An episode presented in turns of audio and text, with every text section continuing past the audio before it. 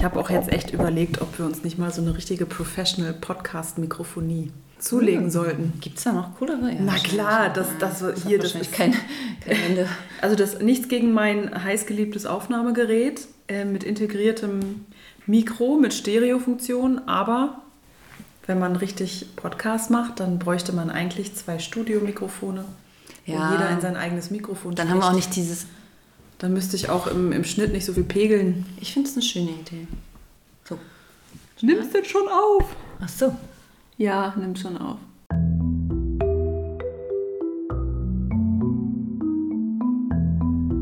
Unfruchtbare Tage, der Kinderwunsch-Podcast.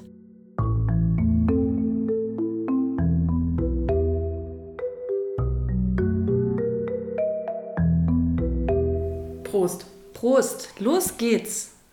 Wir stoßen an, bevor wir eigentlich richtig äh, gearbeitet haben hier, mit leckerem herbstlichen äh, Schoko-Chai-Tee.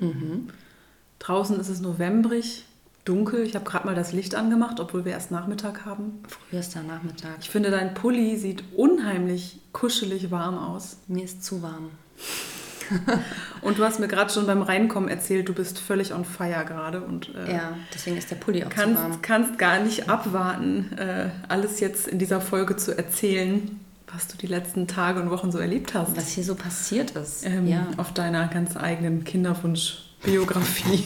Reise, Reisezeit. ähm, hallo und herzlich willkommen zu Unfruchtbare Tage.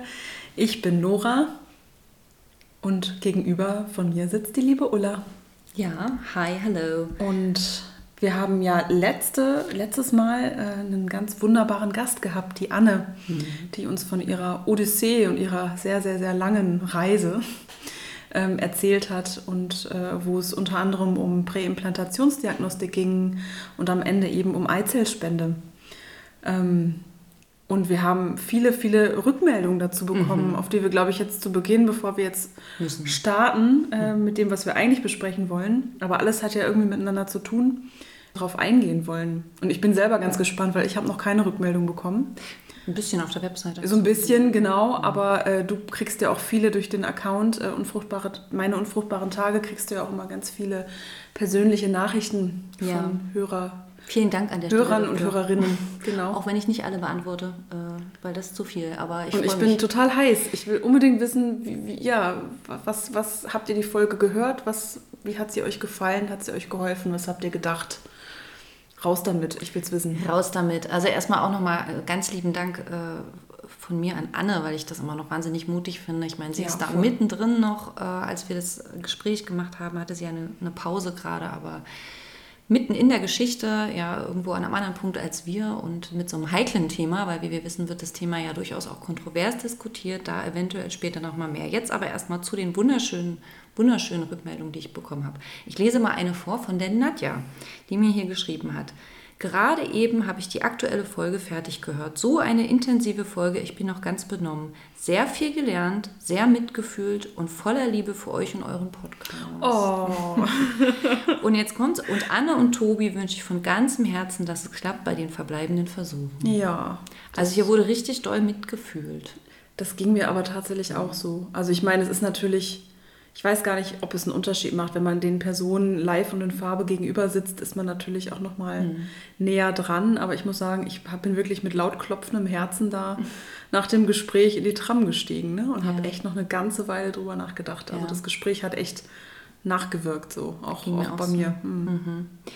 Dann haben sich noch einige gemeldet, die den gleichen Weg äh, gegangen sind oder gerade gehen und sich auch bedanken für die vielen Informationen, die wir angegeben haben und auch bedanken, ich mache jetzt mal hier ein Zitat, äh, hier ist eine liebe Frau, die hat keinen Namen hier bei Instagram, deshalb, ähm, genau, die hat mir einfach geschrieben, nach zwei gescheiterten Eizellspenden, Kryos, kam ich mir vor wie ein Alien, weil die veröffentlichten Erfolgsquoten da deutlich meine Geschichte widersprachen. Es beruhigt mich zu hören, dass ich nicht alleine so exotisch bin. Also ich verstehe darunter, es wird suggeriert, dass wenn man sich dann erstmal zur Eizellspende entschieden hat, dass äh, es dann auch klappt. Also dass Kliniken, die das anbieten, damit werben, hey, kommt zu uns, wir machen Eizellspende und dann klappt es wirklich garantiert. Mhm. Ich glaube, die werben mit ganz hohen Erfolgsquoten. Ich habe mhm. hab ehrlich gesagt noch mhm. gar nicht das genau recherchiert, mit was die Kliniken werben. Die sind ja alle im Ausland, weil wie, wie wir wissen, ist es ja in Deutschland nicht legal. Mhm. Aber es scheint so zu sein, dass die sowas angeben wie 90 Prozent oder 99 Prozent Erfolgsaussichten. Und ja, hier das ist ja völlig ja, unrealistisch. Das ist unrealistisch. Das verstehe ich auch nicht. Also es macht überhaupt keinen Sinn, denn wie soll denn eine ICSI mit einer nicht der Mutter gehörigen Eizelle erfolgreicher sein wie eine ICSI mit Eizelle und Samenzelle des Partners. Also weil du hast ja immer, es gibt ja immer so viele Faktoren, die entscheidend sind, damit dann am Ende mhm. eine Schwangerschaft entsteht. Und mhm. da geht es ja nicht nur um Ei- und Samenzelle, da geht es ja auch um die Gebärmutterschleimhaut, um verschiedenste Hormone und irgendwie für mich auch immer noch um so ein Stück weit Glück und irgendwie, ja, ja also einfach, ne, warum hat es jetzt bei dem Versuch geklappt und bei dem nicht? Und da spielt es doch keine Rolle, ob es sich um eine eigene oder eine fremde Eizelle handelt, oder? Weißt du, Vermutung. Das ist ja nicht der einzige Parameter. So, Vermutung oder Beobachtung oder auch eventuell Geschichte, die ich über so etwas Ähnliches mhm. gehört habe, ist, das sind ja eben alles Kliniken im Ausland, die haben unterschiedliche Werbetaktiken.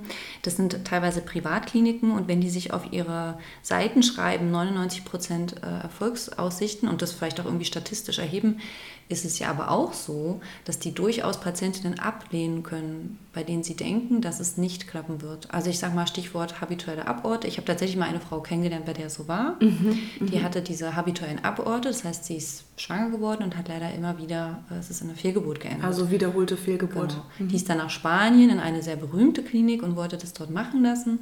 Und die haben dann aber gesagt, nee, wir können sie nicht annehmen, weil die Erfolgsaussichten sind zu gering. Mhm.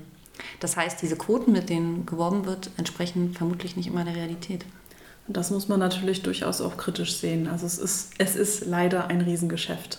Es ist ein Geschäft. Und da kann ich die Kritik an der Eizellspende ja auch irgendwie nachvollziehen. An der Stelle schon. Das ist ein super schwieriges Thema. Ja. Ich habe auch nach dem Gespräch mit Anne wirklich noch mal lange darüber nachgedacht, ob wir, ähm, ob wir das ja auch wenn wir ganz klar äh, pro Eizellspende auch Stellung bezogen haben, mhm. was ja auch völlig in Ordnung ist, habe ich das immer mit mir selber auch wieder so, bin ich mit mir so in Raison gegangen und dachte, boah, wie, wie stehst du da eigentlich zu Noah? Wie? Ne, ich, ich finde es super schwer, da so eine einheitliche mhm. Meinung zu, zu haben, weil es wirklich so viele verschiedene Facetten hat, das Thema. Ja. Und ich immer wieder auf den Gedanken gekommen bin, was ist mit den Kindern, mhm. die durch eine Eizellspende entstehen am Ende und eben keine Chance darauf haben. Ne? Also wir hatten ja besprochen, es gibt die offene Eizellspende und die anonyme im Ausland. Ähm, bei der offenen sind die Wartezeiten bedeutend länger und viele Paare haben einfach aus unterschiedlichsten Gründen nicht mehr die Zeit zu warten, mhm. entscheiden sich dann vielleicht notgedrungen mhm. auch für eine anonyme Spende und die Konsequenz ist halt, ich werde möglicherweise schwanger, bekomme ein Kind und mein Kind hat keine Chance herauszufinden, wer die genetische, biologische Mutter ist. Ja. Und ich frage mich wirklich, was. Also ich habe da ein ganz komisches Bauchgefühl. ohne, ohne das bewerten zu wollen ja. oder Annes Entscheidung irgendwie in Frage stellen zu wollen. Ich habe größten Respekt davor, aber ich wüsste nicht, ob ich das von also Anna hat es ja selber könnte. gesagt. Ne? Mhm. Sie hat ja im Grunde selber gesagt, eine offene wäre ihr lieber gewesen. Ja. Auch dazu gab es übrigens Rückmeldungen, dass einige, die sich gerade in diesem Prozess äh, befinden, genau die gleichen Gedanken hatten mhm. äh, wie Anne, anonym oder offen. Und ich, ich meine schon, dass Verbände, die sich, die sich ähm, dazu Stellung beziehen, zum Beispiel Spenderkinder e.V. ja auch ganz klar sind pro offene. Also mhm. was heißt pro? Ich weiß gar nicht, ob sie pro, aber wenn, dann bitte offen. Mhm. Ne? Was wir nicht erwähnt haben übrigens, ich habe glaube ich erwähnt, dass es dieses Recht auf Wissen über die genetische Herkunft gibt. Was mhm. es ja aber auch gibt, sind diese Portale, weißt du das? Ähm, dieses An Ancestry heißt ja, das, glaube ja, ich, ja, ne? ja, ja, wo man irgendwie zumindest, glaube ich, weiß gar nicht, geht das mit, mit Speichelprobe oder so, da kann man glaube ich hinschicken und dann wird gesagt, eventuell da und da sind Gene von dir auch schon mal in unsere mhm. Datenbank aufgenommen worden. Aber es ist natürlich auch nur ein kleiner Trost. Also ja. ja und ja auch keine Garantie, dass man da Nein. jemanden findet. Ne? Also wie, mhm. wie wahrscheinlich ist das? Mhm. Aber du meintest ähm, gerade schon, als wir in unserem Podcast-Vorgespräch, ja. meintest du, dass es auch eine Studie gibt, ähm, ja. die sich mit den Folgen ja für eben Kinder aus Eizellspende beschäftigt hat. Also nicht nur körperlich, sondern eben mhm. auch psychische, mögliche psychische Folgen. Mhm.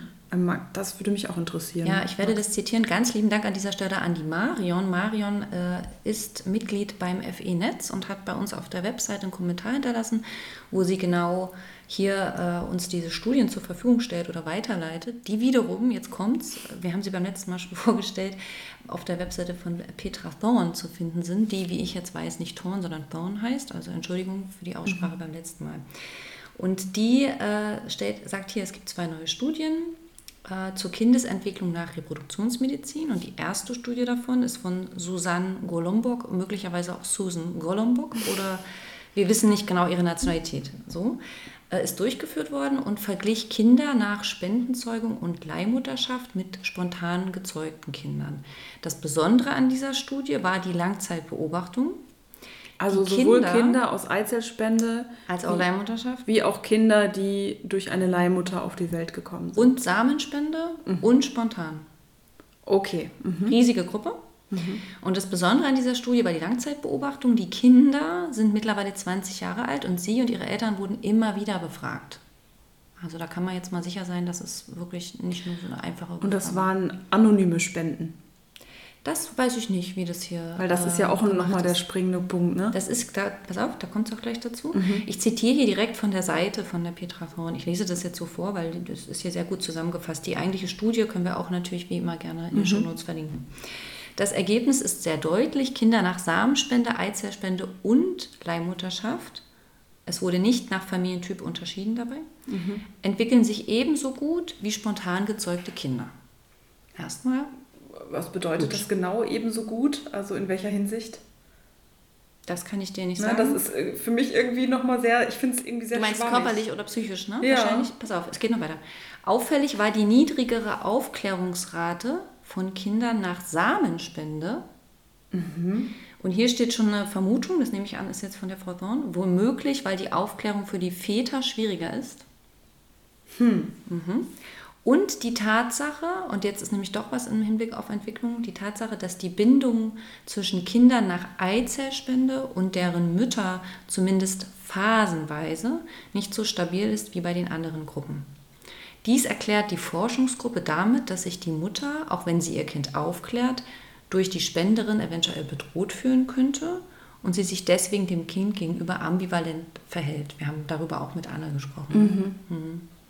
Und das eindeutige Ergebnis ist, je früher die Kinder aufgeklärt werden, desto entspannter ist dies für alle Familienmitglieder. Okay, also aufgeklärt, Sohn, Tochter, du bist bei deiner Entstehung ist äh, noch jemand Drittes involviert. Genau. So und so bist du entstanden. Aber es wird keine Unterscheidung eben zwischen offener und anonymer Spende gemacht. Zumindest nicht nach dem, was ich hier lese. Weil kann. aufklären ist ja das eine. Mhm.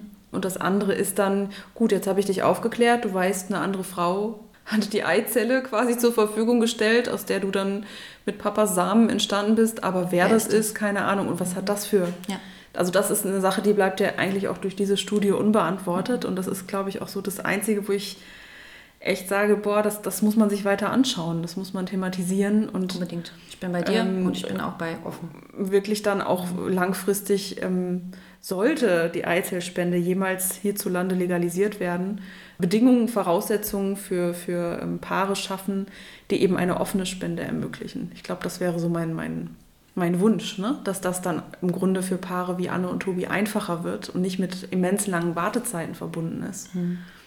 Aber ja, wie macht man das? Boah, wir sind schon wieder richtig deep drin.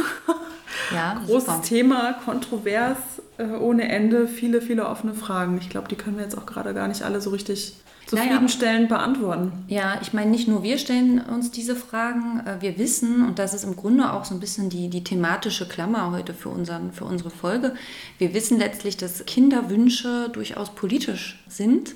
Nämlich, wer entscheidet denn überhaupt darüber, wer sich eine Behandlung möglicherweise leisten kann, welche Behandlungen legal oder illegal sind und so weiter und so fort. Und es wird ja im Zuge dieser Kommission die wir ja schon ein paar Mal erwähnt haben, die sich gerade in Deutschland mit der reproduktiven Selbstbestimmung beschäftigt und im Ausschuss 2 auch die Legalisierung von Eizellspende und Leihmutterschaft diskutiert. In diesem Zusammenhang wird ja viel und kontrovers diskutiert.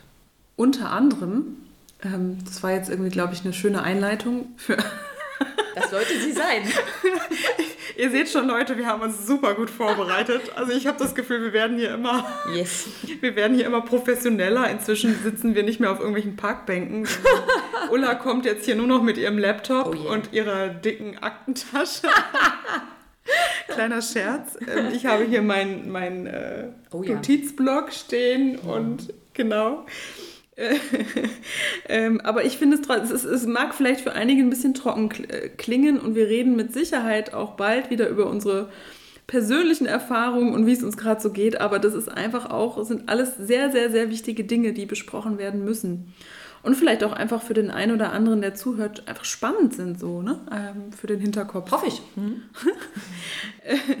ähm, und zwar äh, die große Frage, wer beteiligt sich überhaupt an der Debatte? Wer spricht dazu? Wer wird gehört? Und wir haben jetzt jüngst ähm, einen Artikel entdeckt, der erschienen ist im Ärzteblatt, im deutschen Ärzteblatt, äh, Anfang November, also es ist noch gar nicht so lange her, mit dem Titel Eizellspende und Leihmutterschaft feministische und kontroverse Debatte.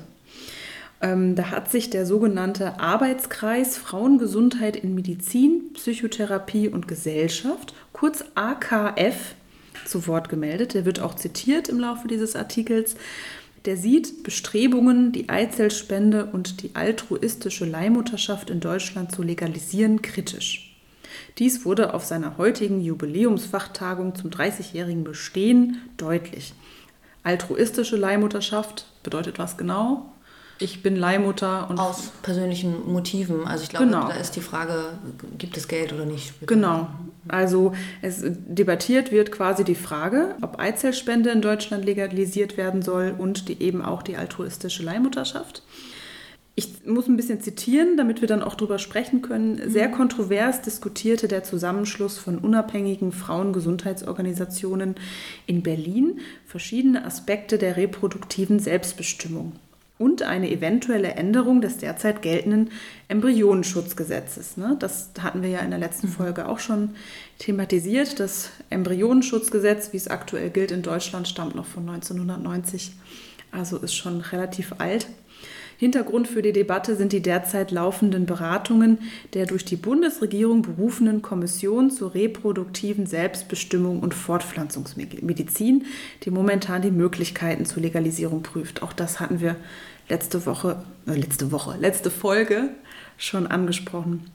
Ja, dann wird hier so ein bisschen erzählt, dass die Diskussion sehr emotional verlief. Mhm.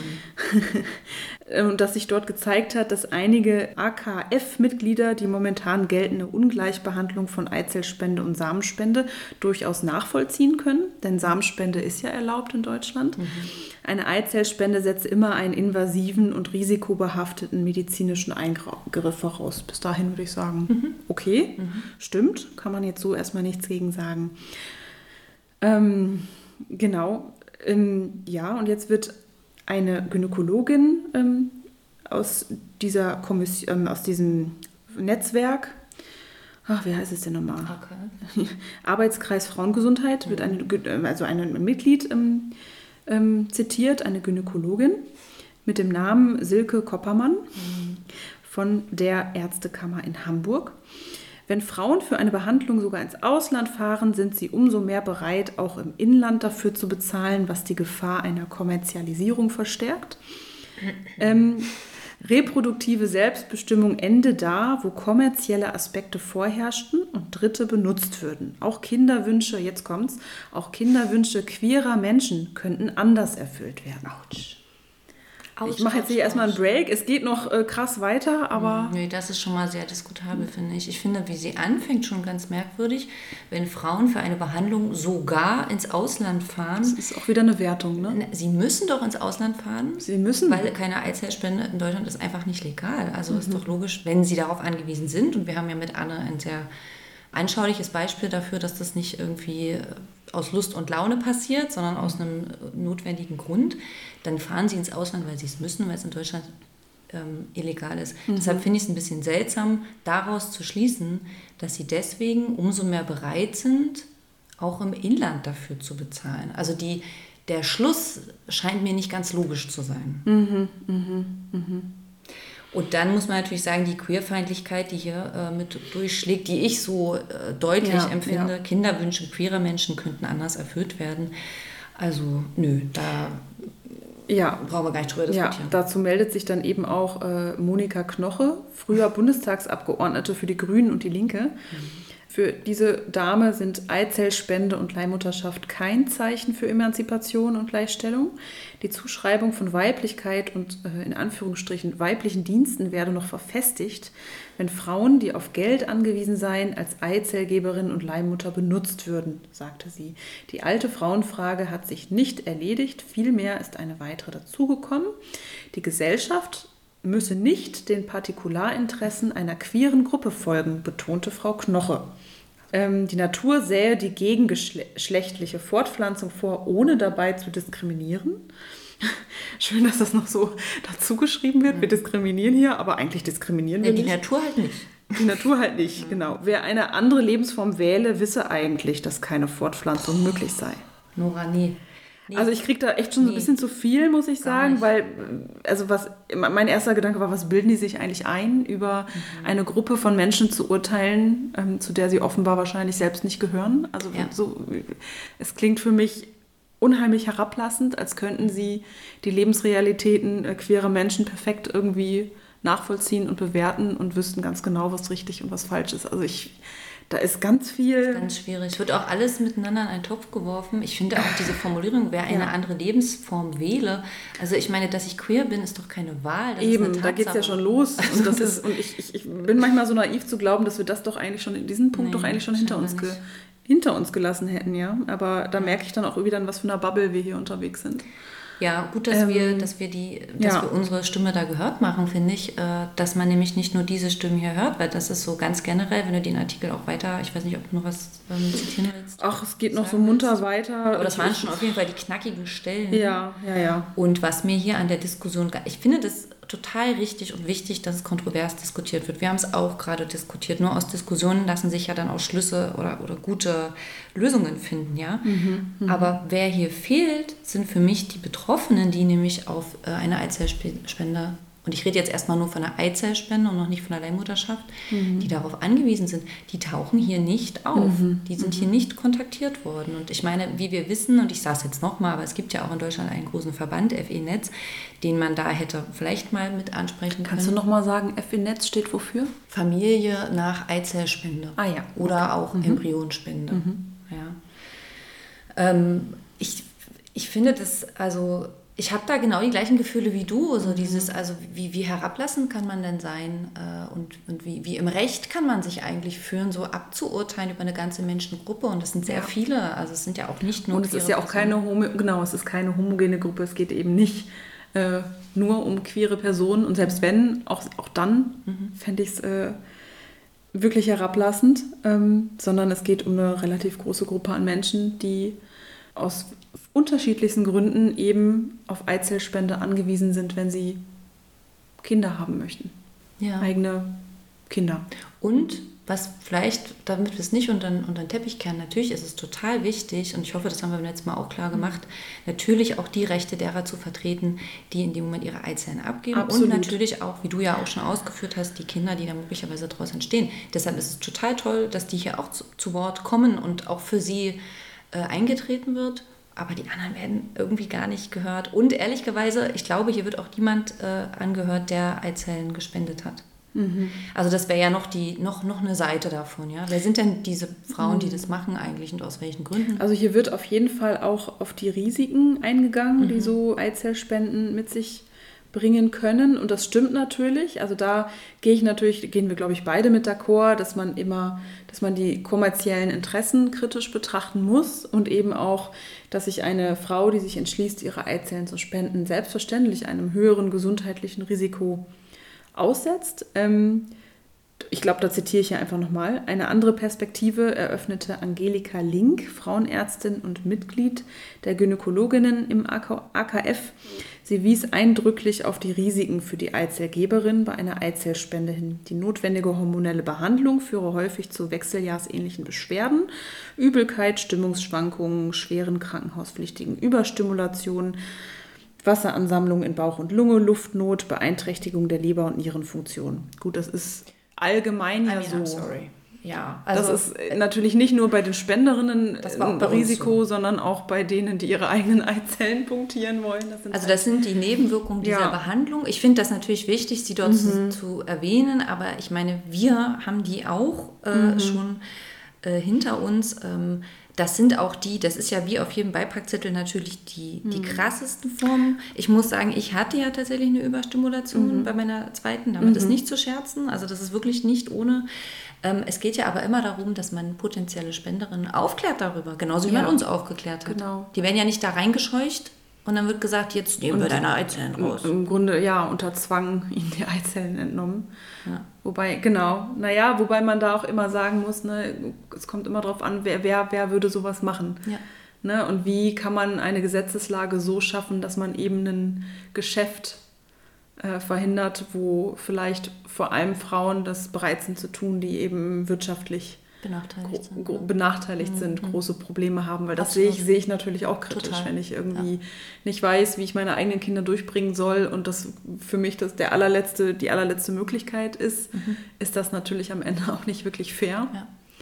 Weißt du, schwierig zu betrachten, also da muss man auch drauf gucken. Aber ich frage dann, Fragezeichen, ist das im Interesse derer, die die Eizelle erhalten? Ich glaube halt auch nicht. Also weißt du, das ist, es gibt diese Fälle und ich will das auch nicht wegreden und es gibt leider Länder auf der, auf der Welt, wo das genau so gemacht wird. Es gibt äh, Länder, wo die mit Absicht auch die Gesetzeslagen so locker sind, dass eben dieser Tourismus entsteht. Mhm. Aber das sind eben die krassesten Beispiele.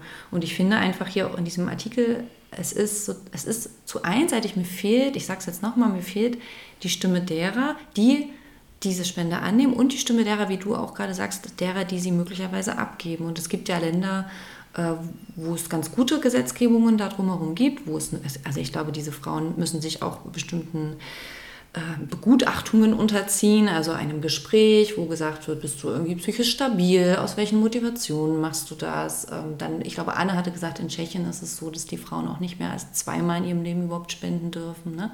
Also es gibt ja viele Reglementierungen, bloß mein Gefühl ist, dass man diese Diskussion darüber schon abwirkt, über mögliche ja. Bedingungen, indem man hier, so wie in diesem Artikel oder in dieser Veranstaltung hier, ähm, nur so einseitig argumentiert. Das stört mich wirklich. Und ferner gäbe es keine Langzeitstudien und keine objektiven Daten zur reproduktiven und psychischen Gesundheit von Eizellgeberinnen. Mhm. Ähm, und auch für die Nehmerin gäbe es, äh, also für die Eizellnehmerin gäbe es Risiken. Eine Schwangerschaft nach künstlicher Befruchtung mit fremden Eizellen habe im Vergleich zu einer IVF-Behandlung mit eigenen Eizellen besondere Risiken durch die erhöhte Fremdantigenität des Embryos.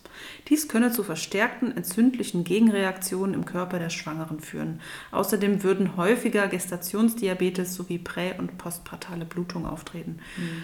Ja. Keine Ahnung, weiß ich nicht, ob das damit zusammenhängt, dass es eine Eizellspende ist oder dass eben Frauen, die diese in Anspruch nehmen, ja, ja auch ist halt auch die Studienlage wirklich noch in den Kinderschuhen, ja. Also ja. schwierig, Aber, ähm, echt schwierig ich bin da auch skeptisch, wenn sowas zitiert wird. Wir haben ja immerhin gerade schon mal eine Studie zitiert, die das anders äh, gemacht hat. Apropos Studie und Studienlage, Nora, weil wir sind ja heute beim großen Thema äh, politisch. Wer nimmt eigentlich das äh, Mikro in die Hand, so wie wir beide, und redet darüber? Und wer nimmt vielleicht auch das Geld in die Hand und interessiert sich für dieses Thema? Und es kam ja noch eine andere Meldung rein, jetzt vor kurzem, und das finde ich ganz interessant wenn ich es denn jetzt mal hier finde auf meinem äh, Ja, das hat mich Galerie, auch aufhorchen lassen. Ähm, Absolut. Es werden jetzt, ich weiß nicht, ob es dieselbe Meldung ist, die ich auch meine, es werden. also das, äh, äh, der Bund hat sich vorgenommen, die reproduktive äh, Forschung zu stärken, weil wir ja gerade, du hast gerade gesagt, ne, die, die Studienlage ist manchmal noch recht dürftig und die Studien, die zitiert werden, sind dann oft eher im Ausland. Also Deutschland hängt da so ein bisschen hinterher. Und deswegen werden fünf interdisziplinäre Zentren eingerichtet. Die Pressemitteilung ist jetzt vor kurzem rausgekommen, natürlich wie immer in den Shownotes zu finden. Und diese fünf Zentren befinden sich in in Hamburg, Jena, Leipzig, Münster und Ulm. Und die sollen ganz verschiedene Fragestellungen im Zusammenhang mit Reproduktionsmedizin aber auch allem drumherum, also dem davor und dem danach, also im, im Zusammenhang mit dem unerfüllten Kinderwunsch eigentlich herausfinden. Also zum mhm. Beispiel, wie wirkt sich eine reproduktionsmedizinische Behandlung auf das Kind aus? Gibt es wirklich ein erhöhtes Fehlgeburt, äh, äh, Fehlbildungsrisiko. Du weißt, wir hatten darüber Mhm. auch mal geredet. Du hattest da mal so Ja. tolle Artikel vorgestellt. Wie geht es Paaren möglicherweise danach? Oder auch nicht, müssen ja nicht nur Paare sein, die das in Anspruch nehmen. Da soll jetzt, da wird jetzt richtig, pass auf, elf bis zu drei Jahre soll das laufen, 11 Millionen Euro. Oh, Wahnsinn. Mit 11 Millionen Euro wird das gefördert, geht jetzt los, Startschuss jetzt. Da sitzen ganz viele Wissenschaftlerinnen und Wissenschaftler und äh, versuchen das jetzt auszuknobeln. Und Ziel ist halt auch, dass Deutschland in diesem Bereich, also in der, in der Erforschung der Reproduktion, äh, ein bisschen mehr nach vorne geht, weil wir hinken da wahnsinnig hinterher.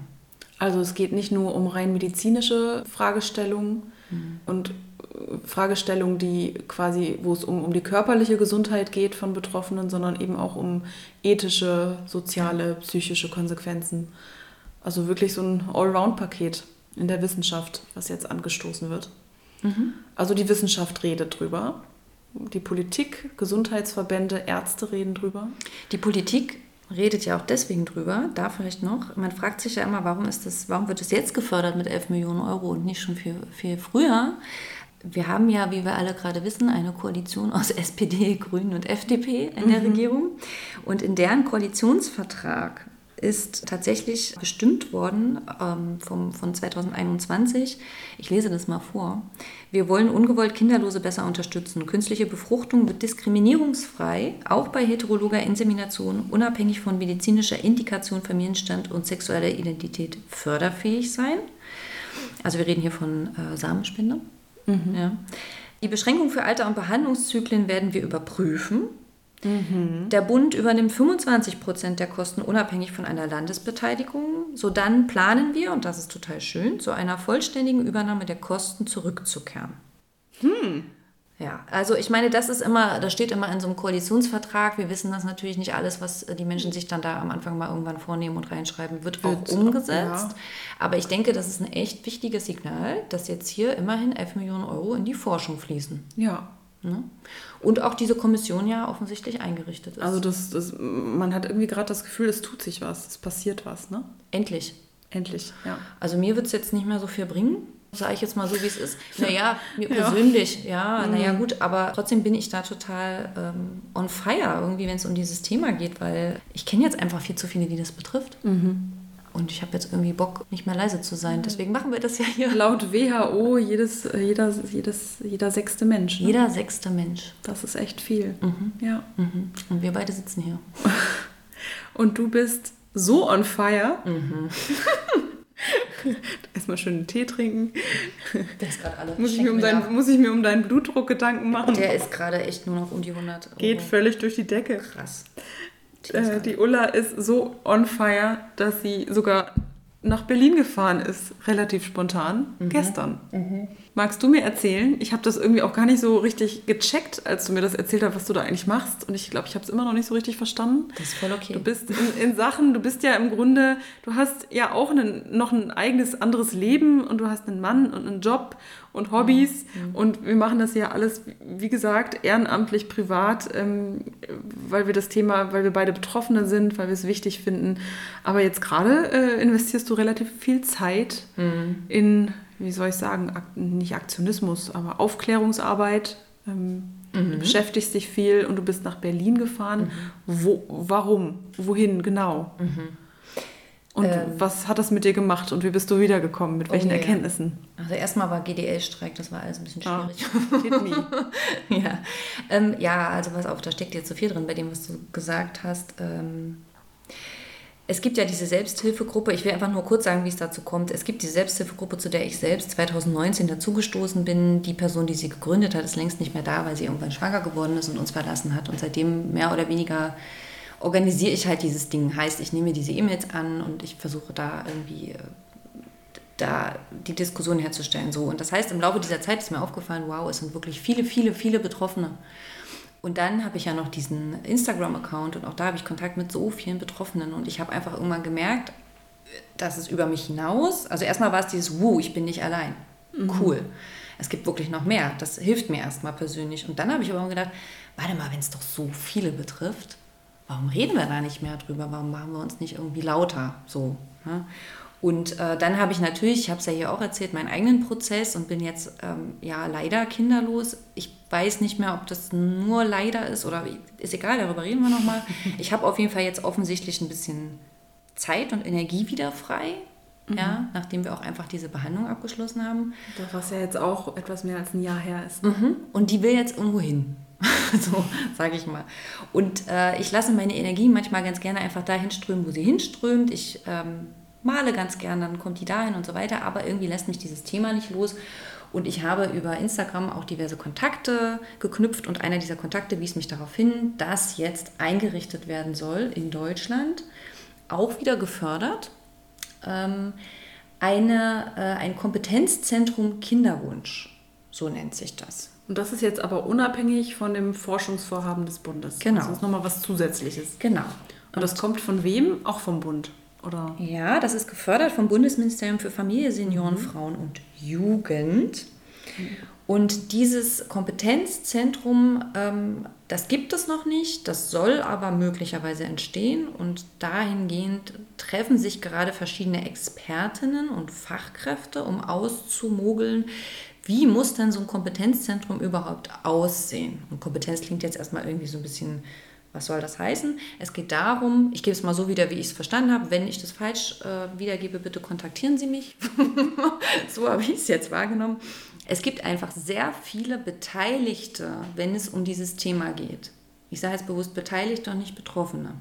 Das heißt, wir haben äh, Reproduktionsmedizinerinnen, wir haben möglicherweise PsychotherapeutInnen, wir haben Sozialarbeiterinnen, wir haben Hebammen, mhm. die alle irgendwie mit diesem Thema es klappt nicht, es klappt und dann klappt es nicht mehr und so weiter zu tun haben und konfrontiert sind. Und wir haben sehr viel Kompetenz in Deutschland, die ist aber nicht gebündelt, sondern die findet an ganz verschiedenen Orten statt.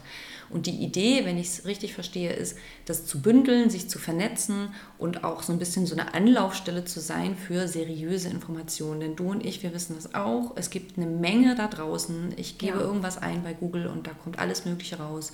Ich sage mal Stichwort Nahrungsergänzungsmittel oder so Add-ons bei Behandlungen. Ne? Es gibt ja diese ganzen verschiedenen Zusatzleistungen. So. Oder äh, Zusatzdiagnosen, ne? also abseits von den Klassikern irgendwie. Also es gibt ja sehr häufige Diagnosen wie Endometriose, PCO-Syndrom, aber dann gibt es ja auch neuerdings eine immer häufigere Diagnose erhöhte Killerzellen in der ah. Gebärmutter, mhm. Endomet chronische Endometritis, das sind alles so Dinge, wo man so widersprüchliche Informationen zu bekommt, auch teilweise verschiedene Ärzte einem unterschiedliches erzählen, was Diagnose und Behandlungsmöglichkeiten angeht. Ne? Es ist wirklich teilweise als Patient, Patientin super schwer, da den Durchblick zu halten und dann auch die richtigen Entscheidungen zu treffen. Total.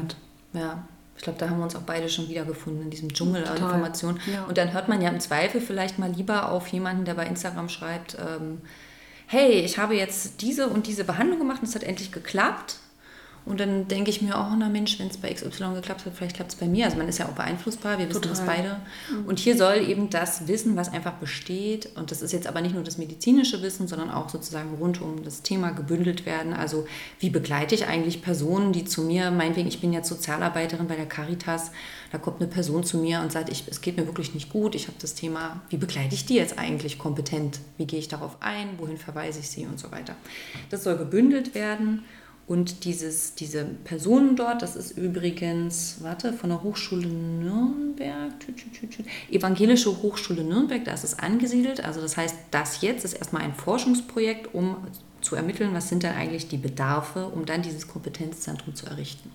Die haben gestern getagt, weil sie nämlich ähm, zwei Forschungen gemacht haben, quantitativ und qualitativ, um eben herauszufinden, was sind jetzt die Bedarfe, also was wissen wir darüber, wie wir gute Angebote erstellen können, welche Angebote können das sein. So. Mhm. Und ich habe davon erfahren und gedacht, oh, ich melde mich da jetzt mal an. also, und dann warst du äh, wirklich, waren da noch andere Betroffene? Nee. Oder war das so eine Expertentagung ja. und äh, Klein Ulla saß irgendwie so dazwischen? Ungefähr. Also, ja. Wobei ich mich mittlerweile gar nicht mehr so klein fühle. Nein, also es und war auch nicht einfach, nein, nein, gemeint. Nein, und zwar, weil, nein, das ist ganz wichtig. Mhm. Natürlich bin ich einfach nur Ulla und keine Fachkraft, aber ich habe das Gefühl, ich habe euch ja alle in meinem Rücken. Mhm. Es gibt hier so viele tolle Zuschriften. Es gibt dich, es gibt diese ganzen Leute, die ich kennengelernt habe. Und ich weiß, ich gehe da hin, aber ich weiß, ich gehe da jetzt nicht für mich alleine hin, so, sondern gegebenenfalls, ich denke an all die Frauen das sind vor allem Frauen, die ich kennengelernt habe, die da durchgegangen sind und die mir ihre Geschichten erzählt haben. So, das ist mein Antreiber.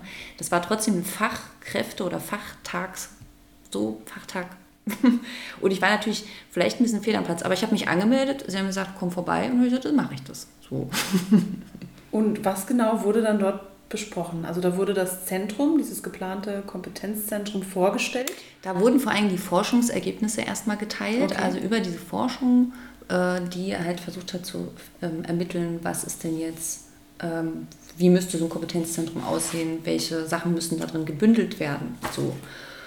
Das war auch schon der erste große Teil dort. Ähm, ich muss noch dazu sagen, es waren so ein paar von den Menschen anwesend, die wir auch hier schon im Podcast erwähnt haben. Zum Beispiel Tevis Wischmann, der war äh, zugeschaltet, den haben wir hier schon mal äh, erwähnt. Der ist in der Folge, wo es um Kinderwunschmythen, also eine ja. unserer ersten Folgen, ja. wo wir über Vorurteile und Mythen rund um das Thema Kinderwunsch und ähm, Fruchtbarkeitsbehandlung gesprochen haben. Äh, Tevis Wischmann ist der Autor einer sehr schön durchdachten Liste, die sich jedes betroffene Paar in den Kühlschrank heften sollte, wo er gängige Klischees und Mythen im Grunde mit einem Satz entkräftet. Wunderbar, ja. Und das mit Hintergrund, weil er ist nicht nur der Autor, sondern der hat sich ganz viele Studien angeguckt und hat quasi so eine Metastudie gemacht, um zu gucken, was sind denn jetzt, also gibt es jetzt wirklich psychische Ursachen für Unfruchtbarkeit. Und der und so war... Auch Arzt oder? Psychotherapeut. Psychotherapeut. Soweit, so, soweit ich weiß, genau. Dann war auch Petra Thorn dabei, deshalb, ich weiß jetzt, wie sie heißt. Es war auch Herr Kentenich Petra dabei. Thorn nochmal. Ja. Äh, ja. Du hast letztes Mal schon gefragt. Ich genau. weiß. Die ist, glaube ich, von Haus aus Sozialarbeiterin. Die ist auch ganz mhm. lange schon in dieser Szene drin und begleitet äh, Paare im Kinderwunsch und vor allen Dingen Paare nach, also Familien die sich durch Samenspende, Embryonspende und Eizellspende okay. und habe da mhm. ganz schön viel. Muss man einfach Wissen wiederholen. Ich glaube, ich bin hier bestimmt nicht die Einzige, die sich keine Namen merken kann. Danke, dass du mich darauf hinweist. Ich bin halt, ich bin hier on. So, dann war noch zum Beispiel, also das ist, das sind nämlich auch schon Mitglieder des wissenschaftlichen Beirats dieses Projekts. Da war noch Herr Kentenich dabei. Heribert Kentenich kennt vielleicht manche, ist Arzt am Fertility Center Berlin. Mhm. So, auch so eine Stimme, die man hört. Er hat auch relativ viel dazu publiziert, einfach zu dem Thema. Genau. Und ich sage es jetzt mal einfach der Vollständigkeit halber, ne? nicht weil ich hier irgendwie Werbung machen will, aber ich will ja äh, wie immer auch hier das Richtige sagen. Da war noch Herr äh, Ralf Dietrich dabei, der an der Frauenklinik Erlangen arbeitet, wo er damals tatsächlich das erste nach Reproduktionsmedizin gezeugte Kind, äh, oder dort wurde es gezeugt in Deutschland. Anfang der 80er Jahre. Genau. Und dann noch Monika Uskureit. Ähm, hier steht nur BRZEV. Das müssen wir nachreichen, was das ist. Die hat sich meines Erachtens für die Reproduktionsmedizinerin äh, dort äh, eingesetzt. So, die sind im wissenschaftlichen Beirat. Das ist jetzt lange, lange Vorrede. Jedenfalls ging es erstmal darum, in diesem ersten, ähm, in diesem ersten Teil des Tages vorzustellen, äh, was haben wir denn jetzt rausgefunden in unserer tollen Forschung. Und ich habe mir das alles angehört und dachte, aha, interessant, interessant. Mhm. Man kann sich die Ergebnisse auf der Webseite mhm. angucken. Ich muss das jetzt nicht wiedergeben. Ich habe aber dann plötzlich gemerkt, warte mal, hier wurden ganz viele Leute befragt zu dem Thema. Also es wurden sämtliche Fachkräfte aus allen Sparten irgendwie befragt, die dazu was äh, zu sagen haben. Und dann gab es auch noch so eine Gruppe, die nannten die dort äh, die Gruppe mit Lebensweltexpertise. Was, äh, was bedeutet das? Sogenannte Betroffene. Wollte ich gerade sagen, warum nicht einfach von Betroffenen sprechen? Weil das universitär ist. Ich muss dir auch wirklich sagen, es hatte alles ein ja, kleines ja. bisschen Elfenbeinturm-Feeling. Naja, es klar. war schon sehr universitär und man hat sich dort auch so mit sehr vielen Fremdwörtern um die Ohren geschlagen. Gut. und ähm, diese Betroffenen, die dort aber befragt wurden, meines Wissens sind es äh, äh, Spenderkinder, dann auch äh, Menschen, äh, Familien nach Spende, also was wir eben auch schon ganz lange besprochen haben. Aber welche Gruppe einfach irgendwie gar nicht vorkam, waren Patientinnen der Reproduktionsmedizin wie du und ich. Also wieder, wieder die, wir, wir Betroffenen. Wir Betroffenen kamen nicht vor. Und ich hörte und hörte und saß da und ich merkte, dass zum Thema Puls, ich kriege Puls. Ja, und ich denke, ich muss dich hier unterbrechen, dein mhm. Redeschwall, ja. ähm, weil ich immer denke, warum ist das denn so? Ja. Ne? Wir stellen fest, ähm, riesiges politisches Thema, offenbar endlich mhm. auf der Agenda vieler verschiedener Institutionen, sei es aus Wissenschaft oder Medizin oder Wirtschaft oder Politik. Und trotzdem kommen offenbar Betroffene immer noch zu wenig zu Wort und andere Menschen, die natürlich jetzt von Berufswegen eine Expertise mitbringen, das soll ihnen ja auch keiner nehmen, äh, reden über etwas, von dem sie selber gar nicht betroffen sind. Das ist natürlich völlig in Ordnung, aber man muss doch Betroffene mehr einbinden. Yes. Und warum passiert das nicht? Und genau das war meine Frage. Ah, also ich wäre genauso on fire gewesen gestern wahrscheinlich. Man muss aber dazu sagen, ich fand trotzdem, ich meine, die kannten sich auch teilweise untereinander. Es waren jetzt wirklich schon so ein paar Expertinnen da. Ne? Das war auch irgendwie so, so ein Treff unter Kollegen oder wie? So, ich mir teilweise. Das und für Fachkräfte eben dadurch, es hat, ist in Berlin stattgefunden, es war dadurch durch den Streik, der, der da war, äh, also von, der, von, der, von den Lokführern war es weniger gut besucht. Es mhm. waren auch mehr so Berliner, also es waren Hebammen da, eben, das fand ich auch ganz spannend. Ne? Ähm, und andere Fachkräfte. Aber ich hatte so das Gefühl, genau, es war mehr so ein Kollegentreffen und es war auch, muss man sagen, es war eben ein Fachtag so. Aber mir brannte es unter den Nägeln und als dann Fragerunde war, habe ich meine Hand gehoben, dachte noch, was mache ich jetzt hier? Oh Gott, ich hebe wirklich meine Hand. Und dann wurde mir das Mikro gereicht und dann oh habe yeah. ich da ins Mikro gesprochen und habe aber nice. genau, ich habe genau die Frage gestellt. Ich habe gesagt, das ist alles super schön. Ich, ich habe gesagt, ich bin Betroffene und ich finde das toll, was hier gemacht wird für uns Betroffene, weil letztlich sollen ja Angebote erstellt werden, die Eben in der Konsequenz uns ja hoffentlich helfen. Ne? Mhm. Die natürlich von Fachkräften dort ausgeführt werden sollen, ich verstehe es, aber die uns helfen sollen. Und habe gesagt, ich finde das ganz toll. Äh, bei dem, was Sie vorgestellt haben, vermisse ich jetzt irgendwie aber, dass wir noch ein bisschen stärker auch involviert sind. Was ist denn mit, mit uns so? Und dann äh, wurde mir das Mikro schon wieder entnommen und ich meine, das ist nun ich meine, du kennst das, ich kenne das, das ist so eine Veranstaltung, da gibt es jetzt keine riesige Diskussion dann danach, aber ähm, es wurde so ein bisschen abgebügelt mit der Aussage, ja, das ist jetzt hier eine Fachkräftetagung. Das ist jetzt hier wirklich exklusiv für Fachta äh, Fachkräfte, damit die ein Angebot machen können, was bedarfsgerecht irgendwie ist. Und Na, dann habe ich noch gesagt, aber, aber um und genau dann sollte man sorry. doch die Betroffenen fragen. Ja, genau das. Nee, richtig. Ich, ich wollte gerade ins Wort fallen, aber wenn man doch den Bedarf ermitteln will, dann ja. kriegt man das doch nur raus, indem man erstmal Betroffene fragt, was braucht ihr denn? Genau, das ist mein Punkt. Ja. Ähm, ich habe total geschwitzt. Ich schwitze auch jetzt wieder beim Erzählen. Ich meine, ich habe das jetzt einfach gemacht. Ich habe auch keine Ahnung, ob das irgendeine, das muss jetzt auch keine Konsequenz haben, aber es ist offensichtlich mir und dir ja sehr wichtig. Mhm. Und ich denke auch vielen, die hier zuhören. Ähm, dann ging die Diskussion so ein bisschen weiter. Es gab noch andere Themen, die besprochen wurden. Es gab auch noch Workshops. Ich glaube, auf die brauche ich jetzt gar nicht so eingehen. Ähm, es, ging, es geht einfach darum, dass eben diese tollen Projekte da sind und wir Betroffene nicht so richtig gehört werden. Was ich total schön fand, war äh, in den Pausen, ich bin dann irgendwann auf Klo, ich hatte Schweiß Flecken, kannst du dir gar nicht vorstellen. Ich hatte mir extra eine schöne Bluse angezogen, ne, weil ich dachte, komm, machst dich mal noch ein bisschen schick, ist ein Fachtag. Na eben. So. Und die Bluse war aber... Hattest du ein Klemmbrett dabei? Nee. Visitenkarten? ich habe keine Visitenkarten. Links zum Podcast? Ich, genau. Ja, ey, wir hätten Flyer machen sollen, ja, oder? Ich, hab, ey, ich habe dort ein bisschen... Ich habe auch gesagt, hier Podcast und so. Es mhm. haben einige sich aufgeschrieben, denn pass auf, es waren ja einige da. Ich war dann auf dem Klo, um meine Schweißflecken zu trocknen und dann kam tatsächlich jemand auf mich zu von den dortigen Teilnehmern und hat gesagt, Mensch, ich finde das total toll, dass Sie das gerade gesagt haben und ich wollte eigentlich sogar applaudieren. Oh, wie schön. Ja. Oh. Also, ich glaube, ähm, wir dürfen uns auch öfter mal äußern, weil ich glaube, unsere Stimme wird auch gerne gehört. Also wir brauchen äh, da uns auch gar nicht verstecken, sondern können ein bisschen rausgehen. Denn natürlich gibt es Leute, wie du gerade gesagt hast, die haben die Fachexpertise Klar, die sehen ganz viele von uns, aber nur wir sind die, die das durchleben. Das sind unsere die Menschen, Körper, die Menschen dahinter Leben. gehen verloren. Ne? Ja. Also man, es ist ja oft so, ne? wenn man äh, etwas erforscht oder ich meine, das bezieht sich ja auch auf, auf andere Themen, aber oft verliert man dann so ein bisschen den Bezug ähm, zu Menschen dahinter, mhm. zur Geschichte dahinter. Und es ist halt dein Job, ne? ne? Also es ist mhm. dein, dein Beruf und dann machst du das so und auch ganz unterschiedlich. Ich will das Projekt trotzdem, ich finde das super, dass das entsteht. Ich bin ganz gespannt und wir werden das hier bestimmt auch nochmal flankieren. Was kommt da raus? Wird es jemals dieses Kompetenzzentrum geben oder nicht? Das ist, also das ist noch nicht festgelegt. Irgendwie in dem und dem Jahr soll es 2024, nächstes Jahr im Sommer, wollen okay. glaube ich, die abschließenden Berichte vorlegen und dann kommt es zur Gründung oder nicht. Ich denke hoffentlich schon. Okay, und ja. wenn das zur Gründung kommt, dann stelle ich mir das vor, dann wird richtig irgendwie ein Gebäude hm. gebaut oder hm, bezogen. Hm, das mit, weiß ich nicht. Ähm, ja. Also ne, Zentrum, ist das irgendwie digital oder... Hm Gibt es wirklich ein haptisches Zentrum, wo man hingehen kann? Wäre gut zu wissen. Äh, das würde mich echt sehr interessieren. Ich würde sagen, wir bleiben dran. Äh, was ich noch schön finde, was hier eines der Ziele ist, weil ich das gerade hier nochmal sehe, ich habe hier meine, meine dicke, fette Mappe, die ich das gestern da mitgenommen habe, die habe ich von dort bekommen, möchte ich noch sagen. Ich bin nicht mit der Mappe angereist. das ist wirklich eine dicke Mappe, Leute. Ihr seht sie nicht, aber gut. Ähm, dass eines der Ziele ist, dass alle Menschen über ausreichendes Fertilitätswissen verfügen.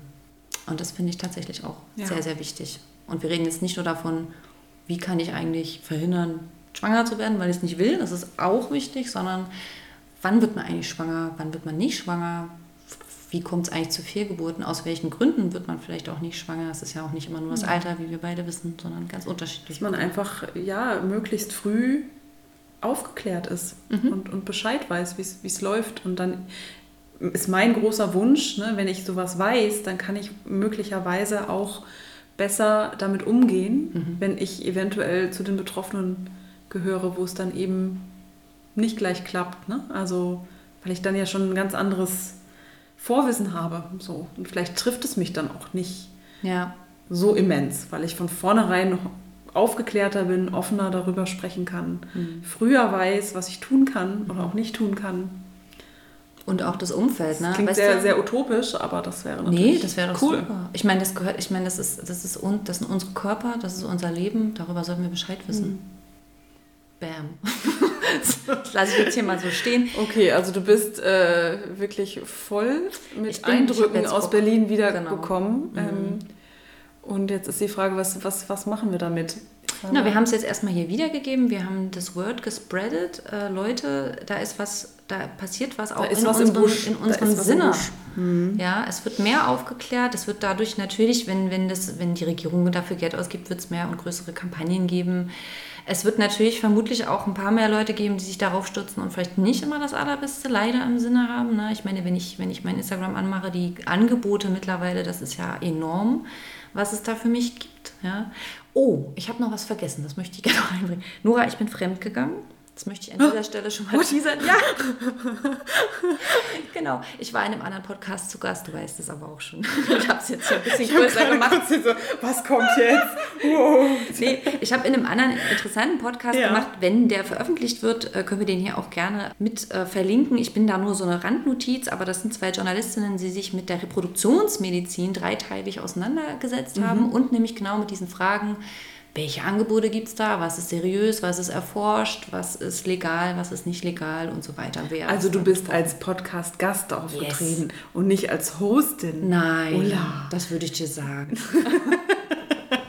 also das ist doch völlig in Ordnung.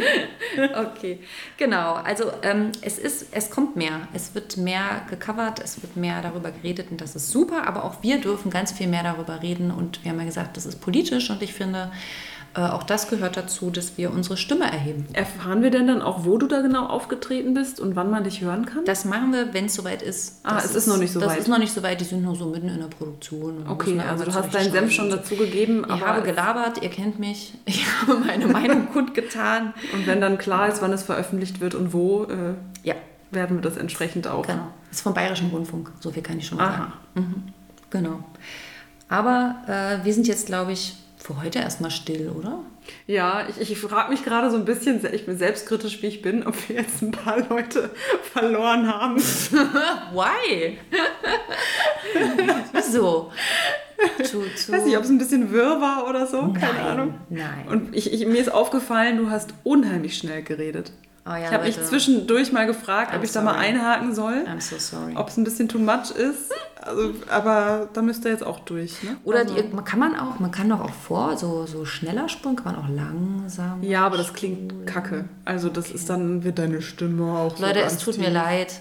Aber ich meine, immerhin, glaube ich, kommt da zur Geltung. Ich meine, wir nehmen euch hier mit. Äh, das mhm. ist ja ähm, unsere eigene Geschichte, unser eigener, unser, wir sind immer noch im Prozess. Also wir, wir setzen uns mit dem Thema auseinander auf den unterschiedlichsten Ebenen.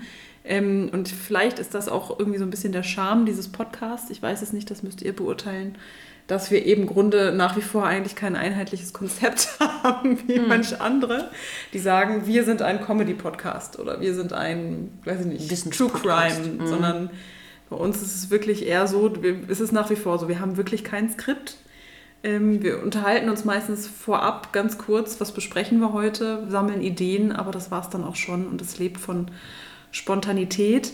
Und was mich bei unserer Machart, es ist dann natürlich manchmal ein bisschen wirr, das gebe ich auch zu, vielleicht an der einen oder anderen Stelle auch trocken, aber was mich so ein bisschen bestätigt hat, mhm dass wir irgendwie vielleicht doch auf einem ganz guten Weg sind und viele, viele Menschen mitnehmen, war ein Kommentar, den wir auf Apple Podcasts bekommen haben. Oh. Eine Bewertung. Toll. Das hat mich total. ha, ja, da habe ich fast ein bisschen feuchte Augen bekommen. Am 25. Oktober schrieb äh, Mia Antonia. Ein Podcast, der wie eine Tasse heiße Schokolade mit zwei unbekannten Freundinnen die Seele wärmt und ein kleines Stück Heilung zum eigenen Schmerz beiträgt. Hm. Oh, Schön. ja, und das fand ich richtig, oh, da, ja, Ja, heiße Schokolade. heiße Schokolade. Ist jetzt auch wieder die Jahreszeit. Das hat mich tut, also dieser Kommentar ist, der ist kurz und knackig, aber irgendwie hat es mich, hat's mich sehr berührt. Vielen, vielen Dank an dieser Stelle. Sehr, sehr vielen Dank. Und weißt du was, Nora? Weißt du, was wir einfach sind? Wir sind ein betroffenen Podcast. So, So es. uns jetzt. Mensch, danke. Danke, dass ihr alle zuhört. Vielleicht einen kleinen Vorguck aufs nächste Mal. Ah ja. Wollten wir auch jetzt nochmal einführen. Cliffhanger. Das nächste Mal sprechen wir über das große Thema Arbeit. Arbeit und Kinderwunschbehandlung. Wie passt das beides zusammen? Also das eigene Beruf, der eigene Beruf, das Arbeitsleben, der Alltag und eben parallel in einer Kinderwunschbehandlung sein, äh, sie planen. Genau. Ich mache jetzt was für meinen Blutdruck. Ich, ich weiß nicht, radel jetzt oder gönn mir eine heiße Schokolade. Oh, ich auch. Wir sehen uns bald wieder. Wir sehen uns. Und Macht's wir gut. hören uns bald. Ciao. Ciao.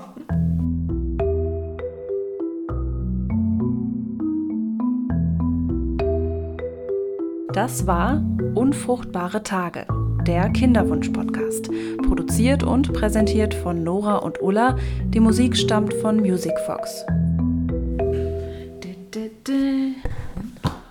Krass, 57, 21. Ja, es ist Magic, was hier happened. Wir müssen uns das Es ist magic what, what here happens. oh Mann, ich leide inzwischen echt, echt unter Sprachstörungen. Nee. Du wirkst total. Ja? Ja. Oh, ganz ja- aufgeräumt. Ganz aufgeräumt. Ja. Aber du wirkst eh immer. Ich meine, deine Stimme, I, I beg your pardon. Ja, aber deine doch auch. Deine Stimme was made for the radio. so, jetzt habe ich jetzt alles noch mit aufgenommen, aber das lasse ich lieber weg. Nee. Kannst ja aber gucken. Ciao. Wenn ihr Fragen habt, eure Geschichten mit uns teilen möchtet oder einfach Kontakt zu uns aufnehmen wollt, schreibt uns am besten eine Mail an podcast.unfruchtbaretage.de. Wir hören uns.